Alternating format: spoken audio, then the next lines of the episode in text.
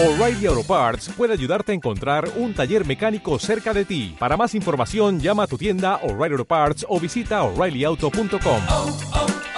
O'Reilly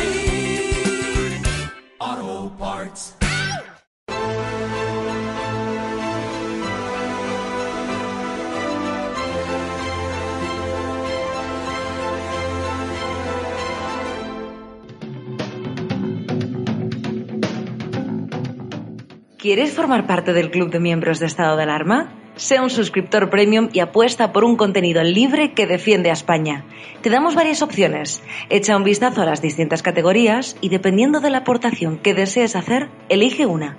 Con eso aportarás a que sigamos pudiendo crear este contenido. De parte de todo el equipo de estado de alarma, gracias por tu apoyo. Con toda claridad lo digo, quien crea que esto ha reforzado la monarquía y muy concretamente, muy específicamente a su titular de ahora mismo, Felipe VI, está muy errado. La imagen del rey ha quedado debilitada, debilitada con un gobierno que se ha dividido en dos. Uno le da un abrazo del oso, la parte de Sánchez y el socialismo, y otro sencillamente va a la carótida de Felipe VI y la monarquía. La operación salida ha sido un auténtico desastre concebido no se sabe por qué insensato. Una operación de salida clandestina que no se sabe a dónde va dirigida, ni siquiera se conoce cuál es el destino final del rey, que dicen que ha sido exiliado, palabra que figura en los anales de la monarquía española. Un auténtico desastre.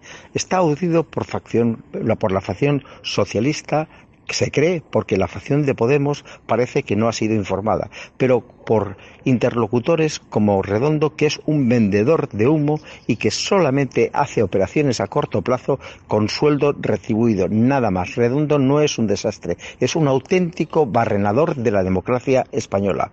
¿Qué, ¿Qué, ocurrirá en adelante cuando sepamos dónde realmente está el rey Juan Carlos? ¿Nos enteraremos de verdad? Me imagino que no ha ido a Cascaes por retrotraerse al tiempo en que su abuelo, don Juan de Borbón, estuvo durante todos los años aquellos perseguido por el general Franco. Nos vamos a, a, a la República Dominicana. ¿Le da la República Dominicana garantías de que el rey emérito estará en una situación fuerte sin que le, sin que le vengan peligros por todas partes, yo no lo creo.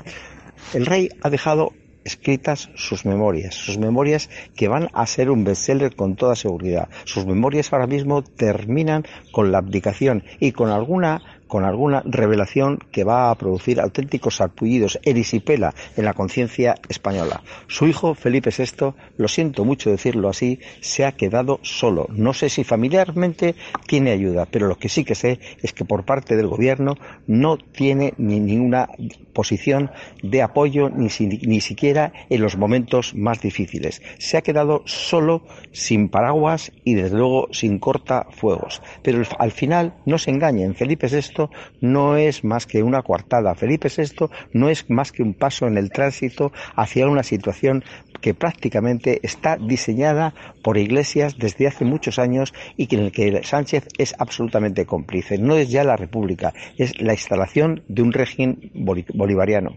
Yo me acojo a lo que decía Burke, aquel político irlandés que se empleó a fondo diciendo que la, la, Revolución Francesa era un auténtico desastre y que contaba claramente con este axioma.